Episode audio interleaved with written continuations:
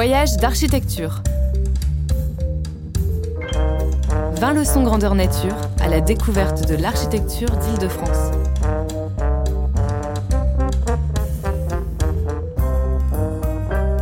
Une émission des CAE d'Île-de-France, d'après les leçons itinérantes organisées lors des Journées nationales de l'architecture 2017. Avec le soutien de la Direction régionale des affaires culturelles d'Île-de-France.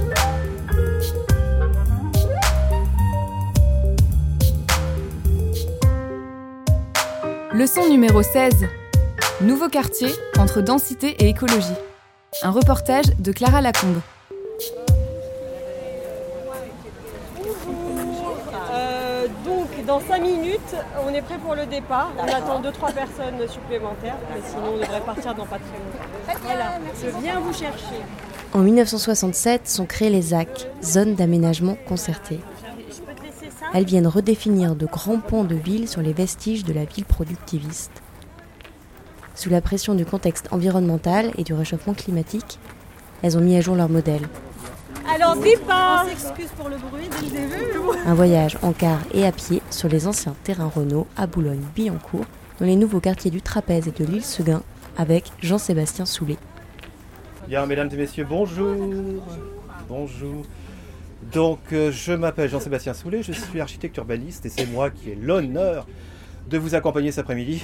Je suis accompagné par mon assistante Yasmine Tanjawi qui est là, qui se promène avec sa bouteille d'eau, euh, qui est architecte également. Merci beaucoup. Donc, euh, on y va, monsieur Donc, qu'est-ce qui va se passer cet après-midi? En fait, on introspecte finalement d'une façon générique ce que c'est qu'une ville, puisque nous allons voir un nouveau quartier. Et les nouveaux quartiers, c'est pas forcément fait euh, comme ça, empiriquement, un peu n'importe comment. Il y a toute une trace, je dirais, urbaine. Il y a toute une histoire de l'architecture et de l'urbanisme, surtout à Paris. Donc le baron Haussmann, en fait, qu'est-ce qu'il a fait? Il a inventé quelque chose dont on parle à l'heure actuelle et qui est la base même de la constitution des villes, qui est l'îlot. L'îlot n'est ni plus ni moins qu'un regroupement de parcelles, un regroupement de propriétaires, qui, grosso modo, se mettent ensemble pour structurer euh, un lieu. Après, Haussmann a développé, bien entendu, toute une, une rhétorique euh, de composition de l'îlot, de composition des façades, d'édification des immeubles, etc. etc. Ce qu'il faut savoir, c'est que l'urbanisme haussmannien, c'est le plus dense qui a jamais été réalisé. C'est le plus dense de l'Europe des 27, c'est 250 logements à l'hectare construits. C'est énorme. Paris est une ville ultra dense, bien plus dense que toutes les autres capitales européennes, et pratiquement une des villes les plus denses du monde, avec le nombre de logements hectares. On, on dit toujours, ouais, euh, Tokyo, il y a beaucoup de monde. Ouais, ok, c'est la plus grande ville du monde. Mais la densité est très faible. On peut très bien être dense, mais libérer beaucoup d'espace au sol. Bon, alors maintenant, à partir du XXe siècle, il y a des gens qui ont dit, il y en a ras-le-bol d'Haussmann, ça va pas du tout, du tout, du tout, parce que l'îlot est complètement centré sur lui-même, c'est-à-dire qu'on ne le voit pas à l'intérieur. C'est complètement hermétique comme, comme urbanisme. C'est entièrement, grosso modo, un décor entre guillemets de western. Donc tout ça pour dire que est arrivé malgré tout vers les années 30 un mouvement très important qui est en fait le mouvement moderne avec comme figure très importante emblématique du mouvement moderne Le Corbusier, dont vous avez certainement entendu parler. Et Le Corbusier a voulu absolument tordre le cou à l'îlot. Et puis l'îlot, on y revient à l'heure actuelle, mais ça je vous le dirai tout à l'heure. Pour lui, il d'abord premièrement, il était très, euh, comment dirais-je, convaincu des thèses hygiénistes, de la, de la nécessité de salubrité, de santé, etc., etc. Et il pensait que d'une part, euh, il fallait circuler plus facilement. C'est qu'on considère qu'effectivement, il faut que les gens, les piétons, aient un statut différencié que celle des voitures et qu'ils puissent euh, déambuler en toute sécurité sur une dalle. Donc, ce qu'on appelle l'urbanisme sur dalle. Il fallait faire des ensembles d'habitations, comme par exemple l'INSEE que vous avez en face, qui est magnifique. Et euh, il fallait que la ville soit beaucoup plus verticale, plus haute. Mais ce qui est important, c'est que grosso modo, on commence à légiférer de façon très importante sur l'urbanisme à partir de 1967. Donc en 67, on invente les plans d'occupation des sols et on invente surtout les zones d'aménagement concerté dont vous avez entendu parler, ça s'appelle les ZAC. Donc soit on démolit les choses et on reconstruit, soit il y a grosso modo une industrie qui fout le camp et on va faire une zone d'aménagement concerté pour construire un quartier et que la plupart d'ailleurs des quartiers, des villes, je dirais euh, des grands quartiers d'habitat collectif en banlieue ont commencé dans ces années-là. hein. Alors même à Boulogne, là nous sommes dans, dans l'entrée de Boulogne, alors vous avez ici sur la gauche la ZAC du Pont de Sèvres qui est exactement, totalement l'aboutissement de l'urbanisme moderne de Le Corbusier dont je vous parlais. Ça a été fait par deux architectes, Badani et Roudorlu, qui sont les, grands architectes de l'époque euh, gaulienne. Vous avez à gauche et à droite, vous avez la passerelle. Là où on déambule à pied, vous voyez, c'est à 9 mètres de haut. Il y a une dalle immense sur toute la longueur. Alors, la ZAC du Pont de Sèvres, c'est 2000 logements. hein. Ça a été construit, euh, là on est sur l'emprise des terrains Renault. Bon, le problème c'est qu'au bout d'un certain temps, ça n'a plus marché du tout, du tout, du tout, du tout. Parce que les gens, euh, d'abord, euh, c'est des endroits qui sont assez dangereux, c'est des endroits qui sont... donc ça, ne contentait plus du tout les habitants. En face, vous avez des... Alors c'est ce qu'on va visiter tout à l'heure, hein, c'est la, le trapèze Renault. Alors là, il faudrait que vous vous gariez euh, bientôt. Bon, il n'y a pas de souci parce qu'il n'y a pas beaucoup de circulation ici. Vous pouvez vous mettre sur la droite, là, vous pensez Donc on arrive à destination. Donc euh, on va sortir de l'autocar et on va aller une minute et demie euh, devant le parc urbain qui est là. Je vais vous dire quelques petites choses sur euh, l'endroit où nous nous trouvons. Après nous allons prendre le pont qui est là, qui est un pont qui a été fait par Marc Barani, qui est un, un architecte, et qui va dans l'île Seguin, l'île Seguin où il y avait aussi les usines Renault, donc la fameuse île Seguin. Vous avez devant vous euh, ce qu'on appelle la scène musicale, donc qui est un, un lieu de diffusion de la musique. C'est fait par deux architectes, Shigeru Ban qui est un architecte japonais et Jean de Gatine qui est un architecte français. Et donc voilà, donc on va sortir de l'autocar. Vous m'entendez? Non, pas du tout. Ça marche ou pas? Ouais, vous m'entendez un petit peu? Non, pas du tout. Donc nous sommes à Boulogne. Ce quartier assez gigantesque est bâti sur une orientation qui est un, parc urbain, schlack comme ça, 7 hectares et demi. Il va très très loin.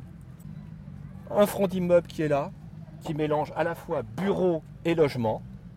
Et des îlots qui sont là, vous allez voir répétitifs. Euh, très rapidement, simplement pour vous parler euh, du parc urbain qui est là. Donc vous avez vu qu'il est très très fréquenté.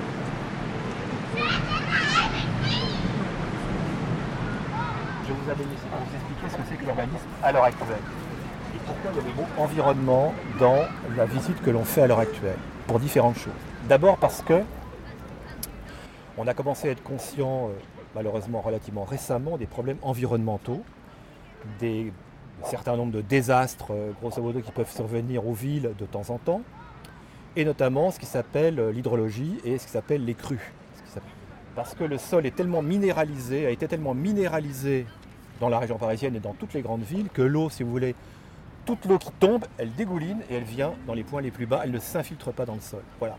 Donc c'est pour ça qu'on a fait ce parc urbain, qui est fait par l'agence Terre, qui est une grande agence de paysage, qui est un parc en fait qui se situe ni plus ni moins qu'à 2 mètres, en, mètres en dessous du terrain naturel. En fait, ce n'est qu'un gigantesque réservoir. Ça fait 7 hectares et demi. Donc tout ça, c'est un bassin de rétention. Allez, on y va. Ah oui, il est 15h22. Venez. Ça va Vous arrivez à vous ici Venez, on va, on va aller sur Seguin, on va bouger un peu.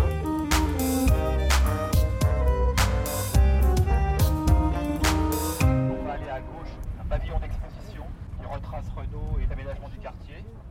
Mais Valentina, votre guide, va vous en parler. Alors bonjour, bienvenue au pavillon d'information. C'est, euh, ce pavillon est né pour expliquer euh, l'histoire de l'île. Euh, cette île, il faut savoir qu'il s'agissait d'une île naturelle. Un des premiers investisseurs privés, c'est le père de Louis Renault, qui achète une parcelle dans les quartiers qu'aujourd'hui on appelle les trapèzes. Alors, lorsque j'utilise le mot trapèze, parce que souvent j'ai utilisé ces mots, en fait, les trapèzes, c'est juste les quartiers en face, où il y avait auparavant les usines Renault. Et on l'appelle les trapèzes parce que si nous regardons un plan ou un- une maquette, vous voyez, en forme de trapèze. Nous tirons quatre lignes, 1, 2, 3 et 4, et vous voyez un trapèze. Et en 92, on ferme la production de Renault ici. Donc, euh, c'est, euh, euh, ces terrains euh, qui appartenaient à, l'État ont été vendus. Euh, et euh, c'est seulement euh, en 2003 que la mairie crée une ZAC et il crée aussi une société qui à l'époque s'appelait SEM, qui aujourd'hui est devenue une SPL, une société publique locale. Et c'est cette société-là, SPL, qui est devenue l'aménageur du, du, quartier. Et ça, ils se sont chargés de construire une, une nouvelle ville. Bien, si vous voulez venir autour de la maquette, s'il vous plaît, mesdames et messieurs. Donc on est devant la maquette euh, des terrains Renault et puis d'une partie de la ville de, Boulogne-Billancourt. Donc tout ça pour vous dire que euh, je vous ai expliqué tout à l'heure les différentes grandes époques de l'urbanisme.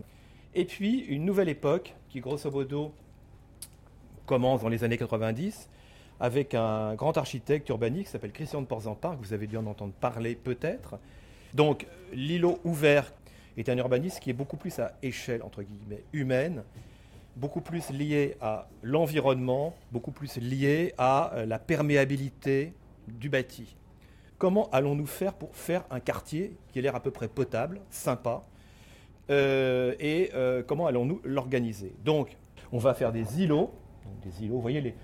Non, j'ai pas de pointeur laser, vous voyez, bon, il y a des îlots comme ça, les uns à côté des autres, hein, grosso modo qui vont être des îlots qui ont un cahier des charges qui est très important. L'îlot doit être fracturé, donc il doit y avoir des percées visuelles pour voir l'intérieur de l'îlot. Donc vous voyez qu'il y a des failles un peu partout, des failles qui sont très très différentes les unes par rapport aux autres. Vous avez également la nécessité dans l'îlot d'avoir un maximum d'espaces verts, c'est-à-dire que tous les espaces qui ne sont pas construits sont des espaces où il n'y a rien en dessous. D'autre part, le principe de l'îlot ouvert, c'est de faire en sorte qu'il y ait une mutualisation fonctionnelle, hein. qu'on n'ait pas uniquement des carrés de logement, des carrés de bureau, des carrés de ceci, des carrés de cela, que grosso modo, le polyfonctionnel puisse présider, que ce ne soit pas monofonctionnel. Vous avez aussi une polysocialité, c'est-à-dire que vous avez à la fois du logement social et du logement privé. Ce qui est intéressant dans ces îlots, c'est qu'on ne reconnaît pas le logement social. Puis au défi de le, reconnaître. Donc ça, c'est très important, parce que n'existait pas du tout avant. Ça n'existe nulle part. C'est pratiquement la première fois qu'on le fait avec, à côté de la grande bibliothèque. Ça n'existait pas. D'autre part, il y a aussi quelque chose d'important pour ce quartier. C'est le premier quartier où il y avait la première réglementation thermique, qu'on appelle la réglementation thermique 2005. Maintenant, on, a la réglementation thermique 2012, on va bientôt celle de 2020. Donc, il fallait quand même être un peu économe en énergie. Quand vous avez des promoteurs qui vont dans un quartier, il n'y a pas un, une chaudière pour un bâtiment, il y a une chaudière pour l'ensemble de l'îlot ou du quartier. Donc ici, vous avez 30% de l'énergie, donc du chauffage qui vient de l'usine d'incinération d'ordures de la Tiru d'ici des Boulineaux. Vous avez 30% qui vient en fait, alors vous ne pouvez pas le voir, c'est en dessous du pont euh, de Saint-Cloud, euh, du pont de Saint-Cloud, du pont de Sèvres, pardon, vous avez ce qu'on appelle des gigantesques pompes à chaleur. Et elle va faire une base de chaleur pour votre appartement. Donc voilà, on va sortir, on va aller voir ce quartier.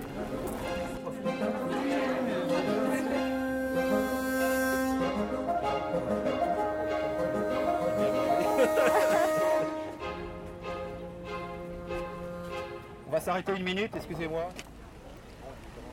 Vous avez ici donc tout cet endroit immense, ça fait 5000 logements en totalité, ce qui fait quand même 20 000 habitants. C'est une des plus grosses opérations d'aménagement de toute la région parisienne depuis maintenant 15 ans. Euh, et, donc, euh, et donc ici, en fait, il y a à peu près 200 logements à l'hectare. On n'a pas fait le calcul très précisément, mais il y a quand même une densité assez importante. Et ce qui est assez intéressant, c'est que les hauteurs sont importantes, mais vous allez voir que quand on se balade dedans, on ne la sent pas tellement la densité. C'est assez étonnant. Vous allez voir l'intérieur des îlots, ça respire énormément, etc. etc.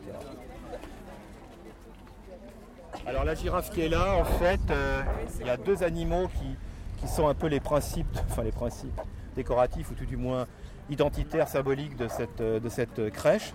C'est une girafe qui traverse tout le bâtiment. Elle a les pieds en bas et elle a son corps qui traverse tous les étages. Et puis il y a euh, une maman ours qui est là, qui est plus petite. Et cette crèche a comme obligation d'être zéro énergie. Quand vous voulez faire du zéro énergie, par exemple, vous allez d'une part avoir, ça doit être, votre objet architectural doit être une bouteille thermos une isolation énorme. En fait, on essaye de bloquer complètement le froid. Donc en fait, il y a très peu d'ouvrants. D'autre part, il ne s'agit pas forcément d'avoir des capteurs. Ce qu'on fait, c'est récupérer l'énergie, notre énergie. Nous sommes, à 37 degrés, a priori. Ceux qui sont malades, ils sont qu'à 40. les bébés sont quand même là dans les crèches, on les calcule, hein. ils sont plus que 37 degrés, ils sont 38. Donc on calcule toute la chaleur que votre, corps va émettre pendant la journée, qui est absolument phénoménale. Parce qu'on va récupérer votre chaleur, on va la filtrer et on va vous la rebalancer. Et après, on peut rajouter effectivement d'autres types d'apports énergétiques, comme les capteurs photovoltaïques, capteurs, capteurs euh, euh, thermiques, mais surtout ce qui se passe à l'heure actuelle, qui est assez développé dans les pays du Nord, c'est la récupération de la chaleur des eaux grises. C'est-à-dire quand vous faites par exemple la vaisselle, vous faites de la vaisselle avec de la chaleur, elle fout le camp, puis terminée, cette chaleur-là, elle est inutilisée. En fait, pas du tout. Cette chaleur va être récupérée et va être additionnée aux autres chaleurs. Donc voilà comment fonctionne, si vous voulez, a priori de façon un peu simple et expliquer les bâtiments très économes en énergie. Ce n'est pas une source, c'est multi-sources, multifonction. Voilà, je vais juste vous dire ça. Et on va prendre la rue qui est en face, la rue piétonne.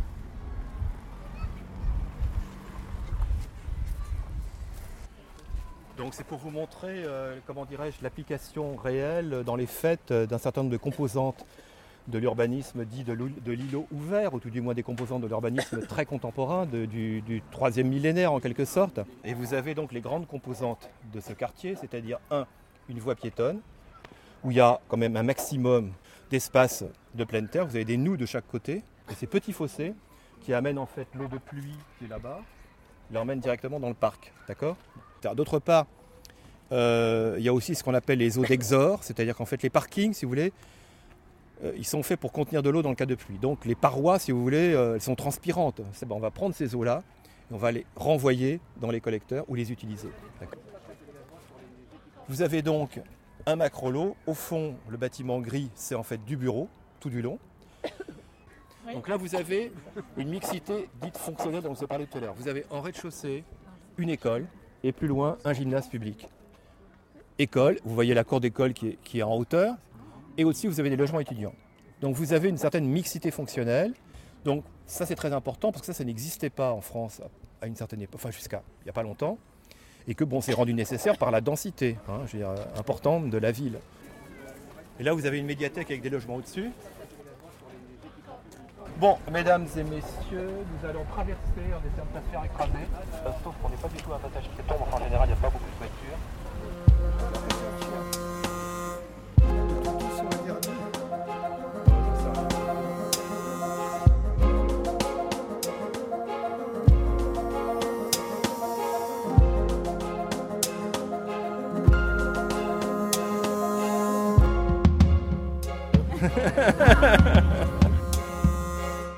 Donc simplement pour vous montrer euh, une nouvelle génération d'immeubles, c'est cet immeuble-là. Tout l'îlot a été fait par euh, deux architectes qui s'appellent Brenac et Gonzalez. Grosso modo, ce que vous voyez se développer avec euh, ces, balcons filants fragmentés, cette façade qui est, c'est une nouvelle forme d'expression de, l'architecture. Alors on peut penser que c'est gratuit, pas tout à fait, pas vraiment. les règles environnementales imposent à l'heure actuelle de faire plusieurs expositions pour un appartement.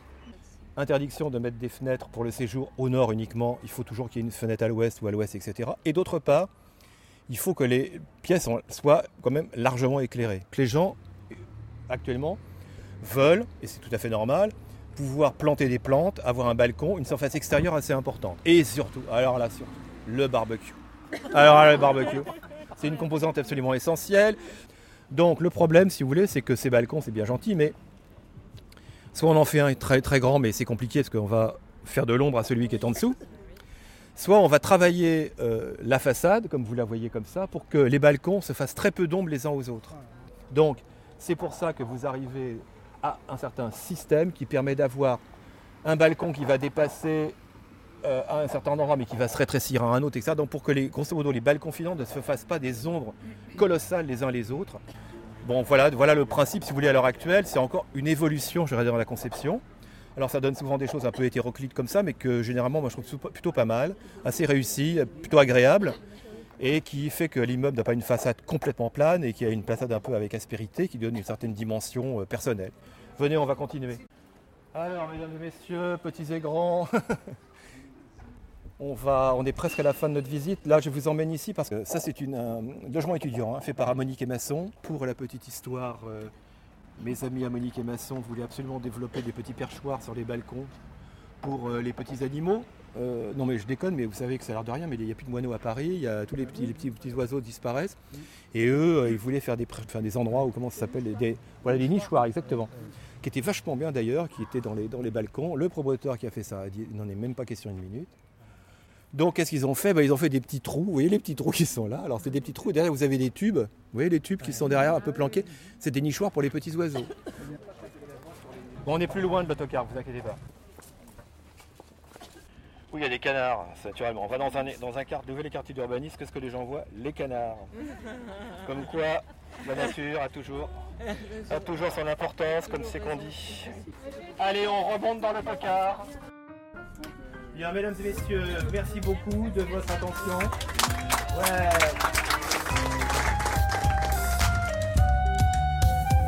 Voyage d'architecture. Une émission des conseils d'architecture, d'urbanisme et de l'environnement d'Île-de-France. Enregistrée le 15 octobre 2017 à l'occasion des Journées nationales de l'architecture. Avec le soutien de la Direction régionale des affaires culturelles d'Île-de-France.